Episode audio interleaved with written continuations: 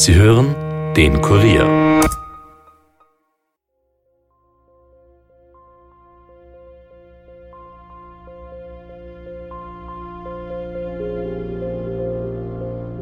Ich bin so gegen 10 Uhr zu meinem Auto gegangen und habe gesagt, da steht ein Mann, der will da rein. Ja, ich habe eh gesagt, die macht niemand auf. Ein bisschen streitsüchtig. Ich weiß nicht, war sie eine Bosnerin oder eine Kroatin? Einsam, das kann ich mich erinnern. Da hat sie versucht, halt, wenn sie jemanden im Garten gesehen hat, das plaudern kann mit den Leuten. Also die Gewalthandlung gegen das Opfer hat schon im Verein begonnen. Dort waren auch schon die ersten Blutspuren äh, ersichtlich, die sie dann in weiterer Folge in Richtung Eingangstür zum Haus gezogen haben.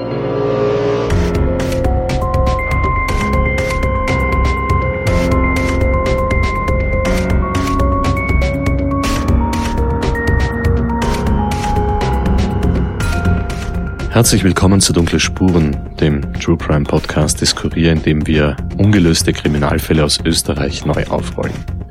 Mein Name ist Stefan Andres und ich begrüße euch heute zum letzten Fall dieses Jahres 2020. Es ist zugleich der insgesamt 15. Fall von Dunkle Spuren. Diesmal führt uns der Weg nach Niederösterreich, genauer gesagt nach Laxenburg. Dort ist am 10. Juni 1998 die 79-jährige Maria Matzwan in ihrem Haus erstochen worden. Bis heute ist dieser Fall ungelöst.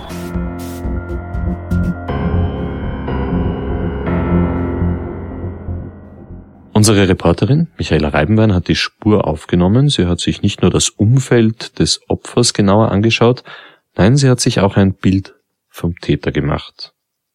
Wörtlich. Ja, das formuliere ich ganz bewusst so. Warum? Das hört ihr gleich. Aber erst einmal freue ich mich, dass Michaela Reibenwein im Podcaststudio ist. Hallo Michi. Ja, hallo Stefan. Michi, ich habe es also gerade kurz erwähnt. Du hast dir in diesem Fall wirklich ein Bild gemacht und zwar nicht nur von der Tat. Das stimmt, Stefan. Also auch vom Mörder der Formatswand. Denn so viel können wir jetzt schon einmal vorwegnehmen. Gleich mehrere Personen haben diesen Mann, also den Mörder, gesehen und mit Hilfe ihrer Beschreibung ist nach der Tat ein Phantombild angefertigt worden. Wir haben also zumindest eine grobe Vorstellung davon, wie dieser Mann ausgeschaut hat. Wir werden später noch genauer darauf eingehen. Ja, auf alle Fälle. Aber Michi, du sagst, es gibt Augenzeugen. Das klingt jetzt fast so, als wäre dieser Fall schon gelöst. Ja, das wäre schön. Das würde sich die Polizei mit Sicherheit auch wünschen. Leider ist es nicht so. Aber die Details, die kann uns Walter Desch besser erzählen. Er ist einer dieser besagten Augenzeugen und er wohnt nur wenige Häuser vom Tatort entfernt, in einem schönen Einfamilienhaus in der Andreas-Teufel-Gasse, auch nach diesen vielen Jahren und dort haben wir ihn getroffen. Und er hat uns erzählt, was damals passiert ist, an diesem 10. Juni 1998.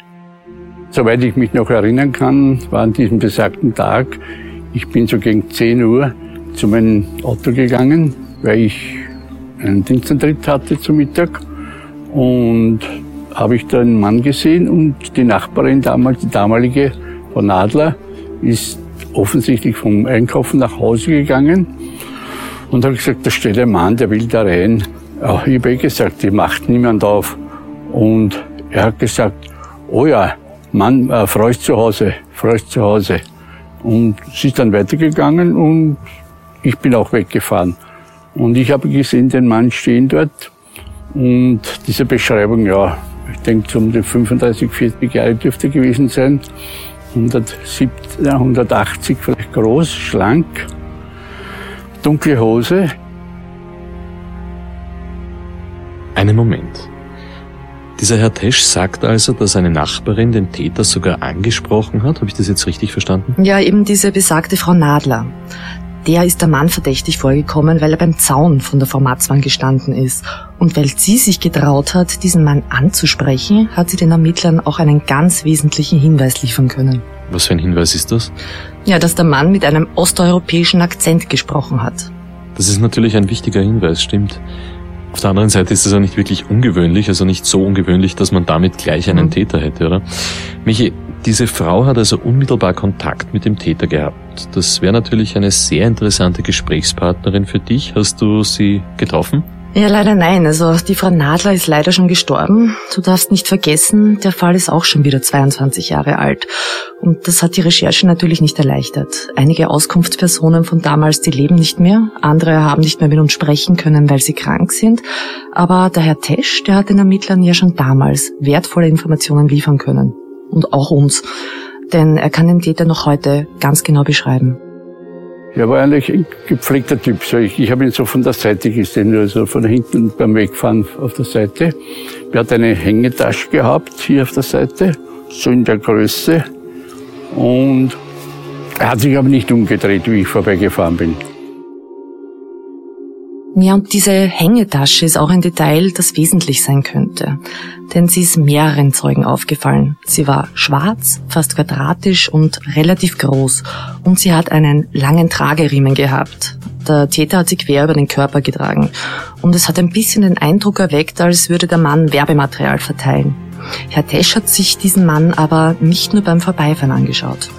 Wir haben sehr guten Kontakt hier in der Siedlung. Und wie sie gesagt, ich, ich der will da rein, aber die, ich habe gesagt, der macht niemand auf. Dadurch ist mir eigentlich noch mehr aufgefallen. Und haben Sie Und hab genauer ich, vielleicht... Ich, bin ich da vorgegangen und habe mir nochmals angeschaut, ja. Das schon. Und wie ich dann am Abend nach Hause gekommen bin, habe ich dann erfahren, was passiert war.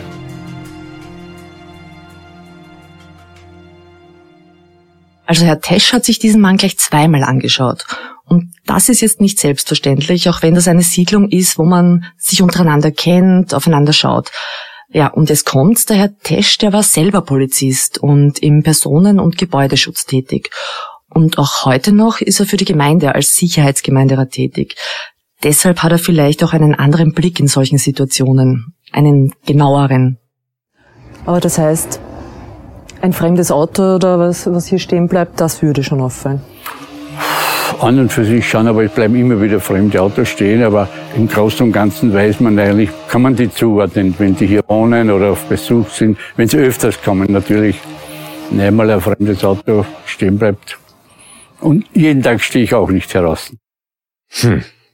Ein fremdes Auto wäre also wahrscheinlich aufgefallen, aber ist der Täter überhaupt mit einem Auto gekommen? Hat das irgendwer beobachtet?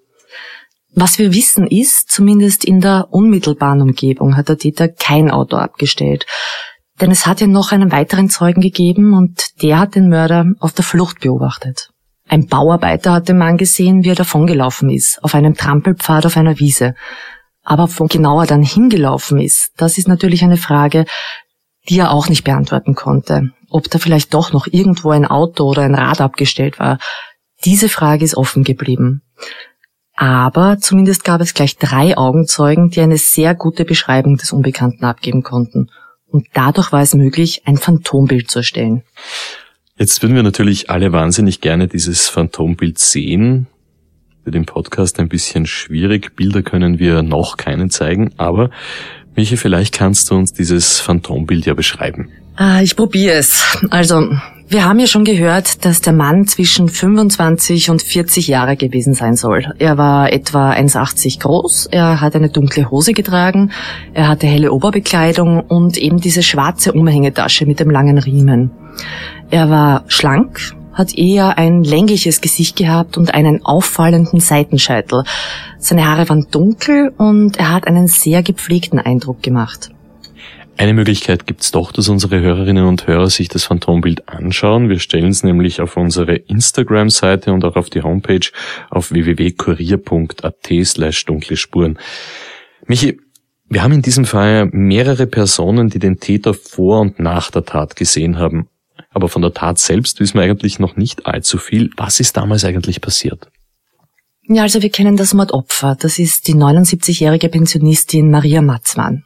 Sie ist erstochen worden.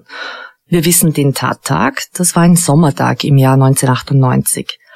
Der Tatort, der war ein Einfamilienhaus in der Andreas-Teufel-Gasse in Laxenburg und Laxenburg selbst ist eine kleine Gemeinde mit 2900 Einwohnern, so circa 20 Minuten von Wien entfernt. Mhm.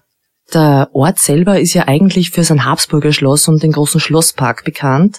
Dass er zum Schauplatz einer Bluttat geworden ist, ist an und für sich schon ungewöhnlich. In der Gemeinde gibt's nur sehr wenig Kriminalität. Und da reden wir schon gar nicht von Bluttaten. Bevor wir zum Mord selbst kommen, müssen wir uns aber nochmal das Umfeld anschauen. Wir sind nochmal nach Laxenburg gefahren, um uns selbst einen Eindruck von der Gegend zu machen. Ja, wir stehen da jetzt in der Andreas-Teufel-Gasse in Laxenburg. Das ist sehr beschaulich da, also kaum Verkehr. Seit wir da sind, sind zwei Autos an uns vorbeigefahren. Dafür hören wir recht intensiv das Rauschen von der Autobahn. Also das ist Dauerbeschallung.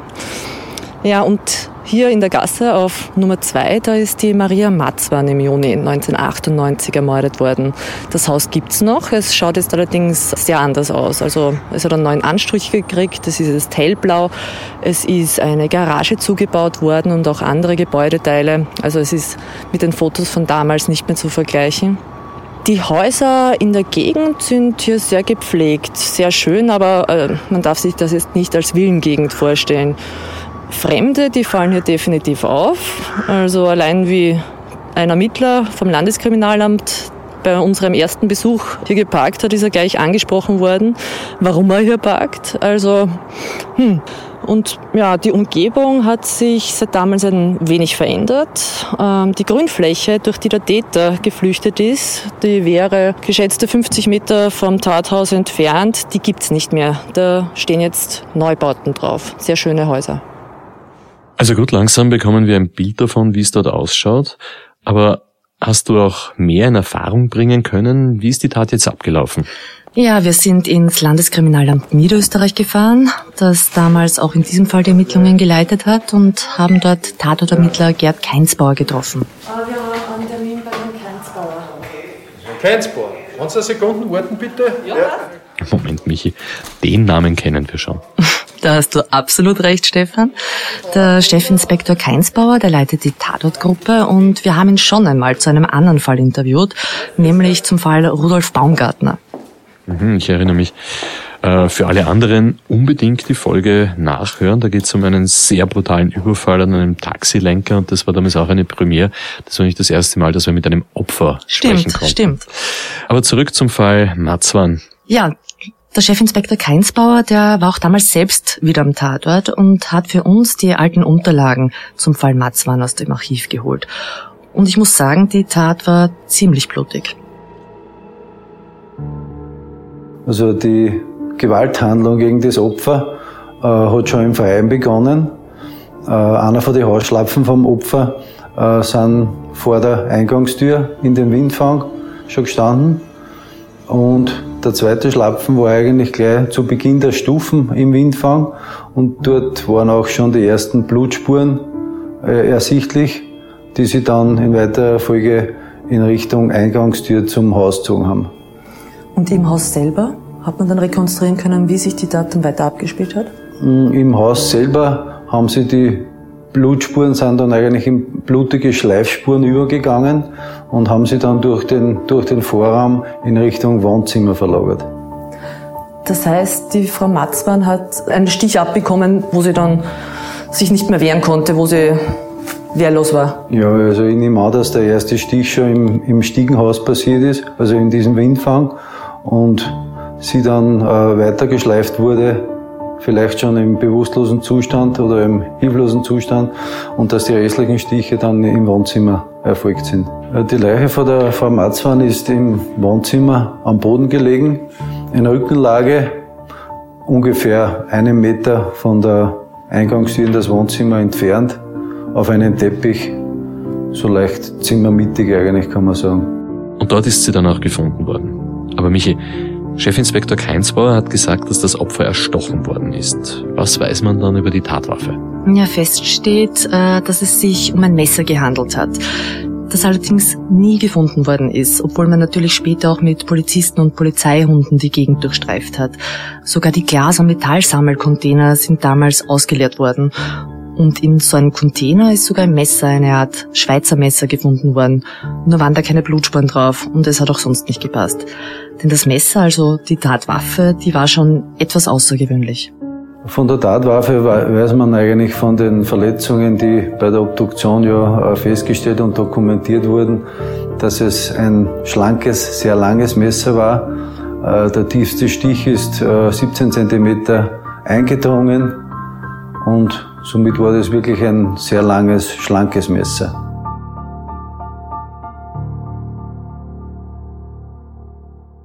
Insgesamt viermal hat der Täter auf die Frau Matzwan eingestochen. Alle Stiche waren im Brustbereich. Und der Täter hat auch auf sie eingestochen, als sie bereits am Boden gelegen ist. Das legt der besonders tiefe Schnitt nahe und der gerade Stichkanal. Die Frau Matzwan, die war recht zart, nur 1,53 groß und die geraden Stiche, die wären im Stehen gar nicht möglich gewesen. Weitere Spuren an der Leiche der Frau Matzwan lassen vermuten, dass sie sich gegen den Unbekannten auch gewehrt hat. Das nehme ich schon an. Sonst wäre sicher nicht an den Händen äh, oder Unterarmen so starke Hämatome vorhanden. Also ich nehme an, dass der kurzfristig schon sich zur Wehr gesetzt hat, aber das wird nicht lang dauert haben. Also mit den Stiche in die Brust, die zeigen sehr schnell Wirkung. Ich versuche mir das gerade bildlich vorzustellen. Der Täter hat die Frau Matzmann also schon im Freien angegriffen, in diesem Windfang. Die Frau hat sich gewehrt und ja, du wirst wahrscheinlich auch geschrien haben. Ja, da hast du absolut recht. Das war ein Sommertag, hast du erzählt. Da sind doch viele Nachbarn eher draußen im Garten zum Beispiel. Hat da niemand etwas mitbekommen? Das ist ein sehr guter Punkt, den du da ansprichst. So eine Wahrnehmung hat es nämlich tatsächlich gegeben. Ja, was meinst du damit? Hat jemand den Mord beobachtet? Das nicht, aber es hat jemand gegeben, der ihn gehört hat. Jemand hat gehört, wie Frau Marzwan umgebracht worden ist? Mhm, ja, eine Frau. Das ist interessant. Ja, was diese Frau gehört hat und ob die Ermittler dadurch irgendwie weitergekommen sind, das hören wir nach einer kurzen Werbepause.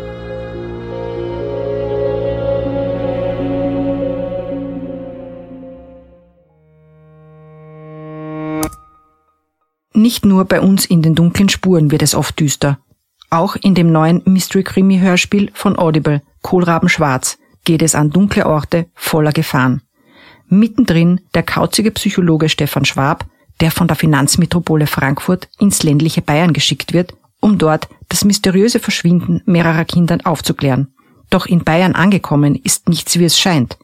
Entführer, die sich Volksmärchen zum Vorbild genommen haben, Einbrecher, die scheinbar durch die Wände gehen können, und Serienmörder, die bizarre Bräuche pflegen. Da gerät selbst der rationale Psychologe an seine Grenzen. Erst als ihm ein geheimnisvoller Informant ein Märchenbuch zuspielt, kommt etwas Licht in die dunkle Geschichte. Doch das ist erst der Anfang. Kohlraben Schwarz, der neue Mystery-Krimi, zu hören ab 19. November exklusiv auf Audible.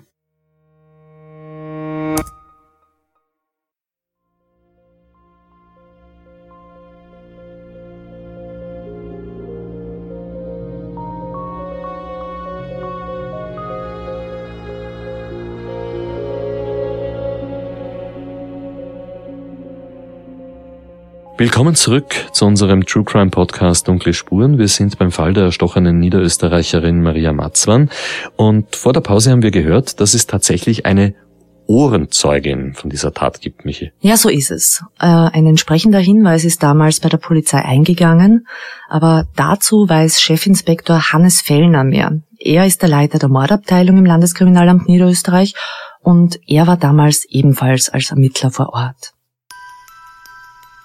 Es gibt eine Zeugenwahrnehmung von einer Radfahrerin, die um ca. 10.15 Uhr äh, am Haus der Frau Matzahn vorbeigefahren ist und die angegeben hat, dass sie ca. 20 bis 30 Sekunden lang laute Schreie wahrgenommen hat. Leider war sie in Begleitung von anderen Personen, die diese, diese Schreie nicht gehört haben. Und deshalb ist diese Gruppe dann weitergefahren bzw. weitergegangen. Das ist ja unglaublich. Hat diese Radfahrerin wirklich die letzten Schreie vom Mordopfer gehört? Ja, tatsächlich. Aber nachdem die anderen diese Schreie nicht gehört haben, hat sie das wahrscheinlich als Einbildung abgetan. Aber wie das damals genau war, das wollten wir sie selbst fragen. Wir haben erfahren, dass die Frau zwar schon über 80 ist, sie aber noch immer in Laxenburg lebt. Und so haben wir uns auf die Suche nach ihr gemacht. Oh, ich glaube, sie ist nicht da.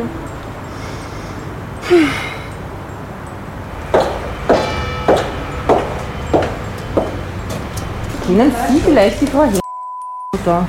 Ich habe schon lange nicht mehr gesehen, muss ich auch ehrlich sagen. Aber sie kommt, die weiß ich nicht. Okay. Weil ich habe sie schon ewig nicht mehr, mehr gesehen. Ich weiß das nicht einmal. Hm. Schade, du hast wirklich kein Glück gehabt, Michi. Es hätte mich wirklich sehr interessiert, was diese Frau damals gehört hat und wie sie dann damit umgegangen ist, dass sie erfahren hat, dass sie Ohrenzeugin von einem Mord geworden ist. Ja, leider. Also wir waren mehrmals bei ihr an unterschiedlichen Tagen zu unterschiedlichen Zeiten, aber wir haben sie leider nie angetroffen. Aber du weißt ja, so schnell lassen wir nicht locker auf der Suche nach Gesprächspartnern. Also sind wir wieder zurückgefahren in die Andreas-Teufel-Gasse. Und wir haben uns dort auf die Suche nach Menschen gemacht, die die Frau Matzmann noch persönlich gekannt haben, auch wenn schon so viele Jahre vergangen sind. Ja, ich, ich kenne es nur von Einkaufen gehen. Hat sie zurückgezogen gelebt? Ja, eigentlich schon. Irgendwelche Freundschaften, Bekanntschaften in der Gegend? Das weiß ich nicht. Und wie, wie war die Frau Matzmann? Wie war es? Normal. Ein bisschen streitsüchtig. Ich weiß nicht, war sie eine, eine Bosnerin oder eine, eine Kroatin war sie? Kroatin. Und es hat, da hat sie über die hat sie immer geschimpft. Okay. Sonst weiß ich eigentlich nichts. Okay. Ich kenne es nur von Einkaufen gehen. Ihr Enkel wohnt eh drin in dem Haus. Wie das passiert ist, waren sehr viele Leute. Ich habe mir gedacht, was ist da los und bin da fortgegangen. Da habe ich gesehen, dass Polizei und alles ist und dann haben sie gesagt, dass sie ermordet worden ist. Und dann haben wir auch noch eine andere Nachbarin getroffen, die ein bisschen mehr Kontakt zu Frau Matzmann gehabt hat, die Martha Wolloch. Sie wohnt nur zwei Häuser weiter. Ich kann eigentlich nicht viel erzählen, außer dass, ich viel, dass wir hin und wieder geplaudert haben, dass man was erzählt hat von der Tochter und dass sie sich einsam fühlt manchmal. Dann ist sie spazieren gegangen. Zu der Zeit haben wir umgebaut.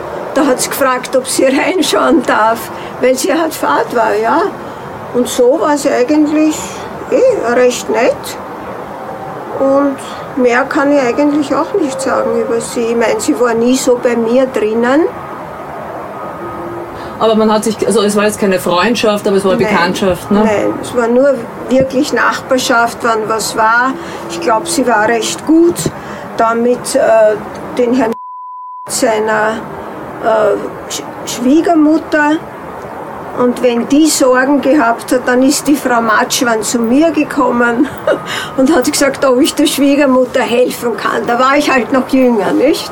Okay, okay. Und, ja, und so halt habe ich sie dann kennengelernt. Also in der, in der Nachbarschaft hat es was unterwegs und, und ja. Kenne ich niemanden. Okay, okay. Hat sie sich auch unsicher gefühlt allein in dem Haus?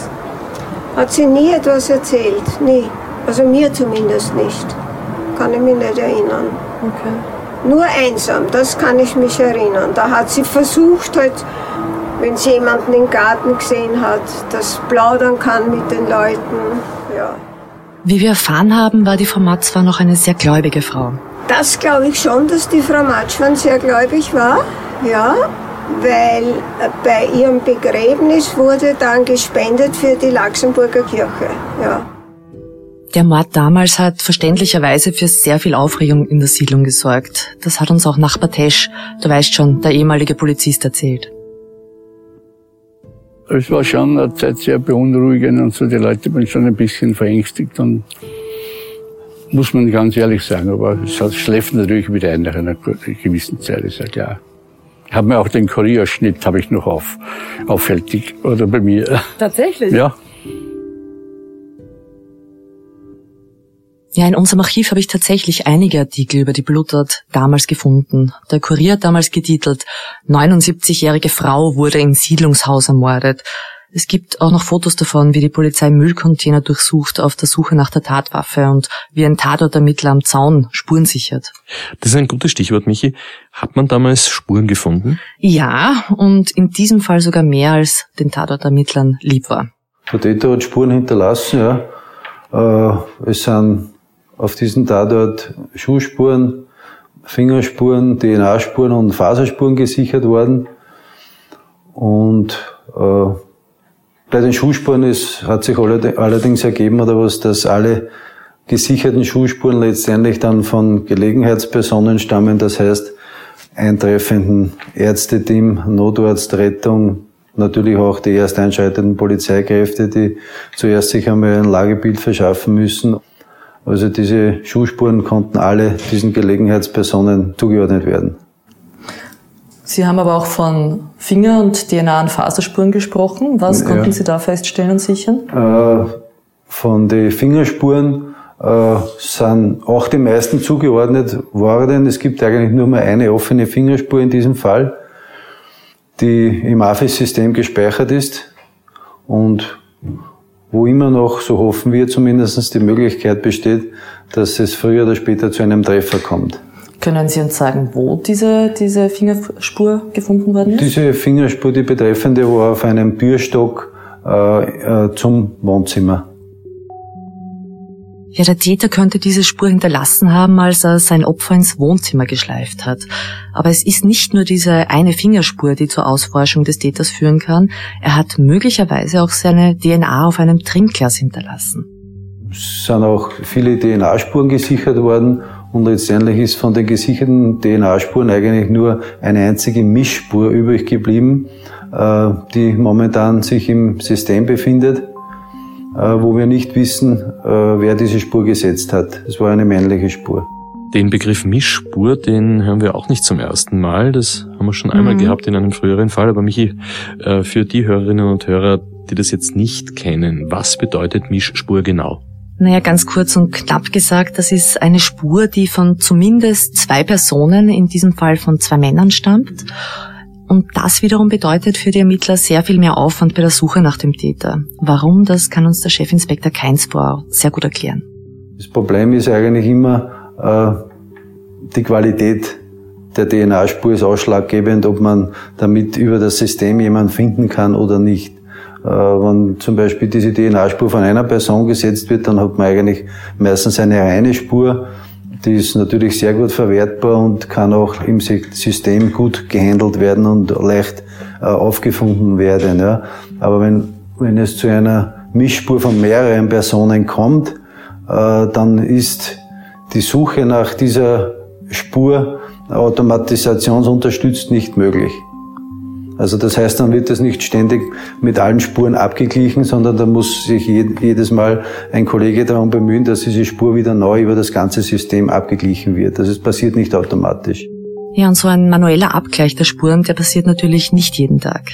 Nö, der, der passiert, ich sage jetzt einmal regelmäßig. Ähm, es kann sein, dass dazwischen wieder mal ein Jahr vergeht. Ja wenn man mit vielen anderen Fällen befasst ist und dann wieder mal im Hinterkopf hat, diese Spur könnte man wieder mal abgleichen und das Prozedere beginnt wieder zu laufen. Nur noch zur Verdeutlichung. Dieser regelmäßige Abgleich muss gemacht werden, weil natürlich laufend neue Daten in die DNA-Datenbank eingespeist werden. Also DNA von neuen Straftaten und neuen Straftätern, die kommt täglich dazu. Einer der Männer, die ihre Spur am Trinkglas hinterlassen haben, war allerdings noch nicht dabei. Okay, jetzt haben wir die Spuren durch, bis auf eine. Der Chefinspektor Keinsbauer hat nämlich auch Faserspuren angesprochen. Haben die vielleicht irgendwie weiterhelfen können? Ja, also diese Faserspuren, die sind von der Kleidung des Opfers genommen worden. Also konkret von dem Hauskleid, das die Frau Matzmann angehabt hat. Aber auch da war nichts dabei, was der Polizei weiterhelfen hätte können. Micha, weißt du, was ich mich schon die ganze Zeit frage? Diese Frau Matzwan, die hat doch alleine in dem Haus gewohnt. Ja. Wer hat eigentlich dann entdeckt, dass die Frau umgebracht worden ist? Ja, das ist äh, eine besonders tragische Geschichte. Also es hat schon ein paar Stunden gedauert, bis ihre Leiche gefunden worden ist. Gestorben ist sie ja um 10.15 Uhr. Das wissen wir so genau wegen der Ohrenzeugin. Mhm. Und um 15 Uhr hat dann ihre Tochter im Haus vorbeigeschaut und Sie hat die Leiche der eigenen Mutter gefunden. Die eigene Tochter? Hm. Das will man sich eigentlich überhaupt nicht vorstellen. Ja, das will man sich wirklich nicht vorstellen. Und für die Tochter ist es natürlich noch immer belastend. Ihr Mann hat uns erzählt, dass sie sogar immer noch davon träumt. Du hast mit ihrem Mann, also mit dem Schwiegersohn von dieser Frau Marzmann gesprochen. Ja, das auch. Äh, er war dabei, als wir uns mit der Tochter getroffen haben. Und ihnen ist es immer noch unglaublich wichtig, dass der Mordfall aufgeklärt wird. Und das ist auch der Grund, warum die Tochter einem Treffen und einem Interview zugesagt hat. Sie hat nur eine Bedingung gehabt, wir sollten ihren Nachnamen nicht nennen. Das akzeptieren wir selbstverständlich. Und deshalb wird sie bei uns als Margit W. zu Wort kommen.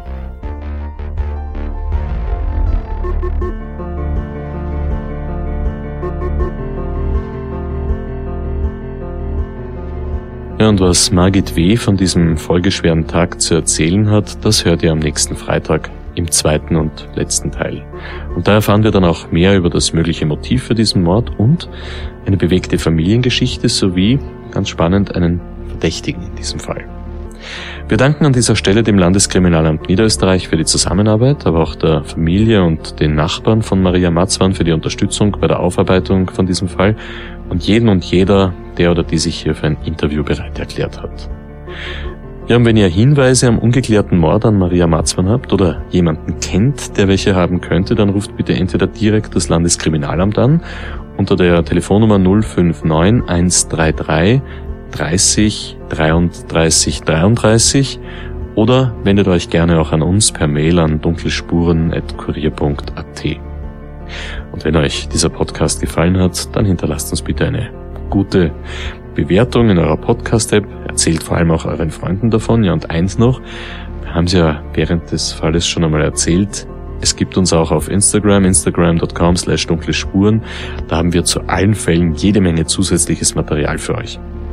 Dunkle Spuren ist ein Podcast des Kurier, Moderation Stefan Andres, Reporterinnen sind Yvonne Wiedler, Michaela Reibenwein und Elisabeth Hofer, Schnitt Dominik Kanzian und Tobias Peböck, Titelsong Tobias Schützenberger, produziert von Elias Nabmesnik.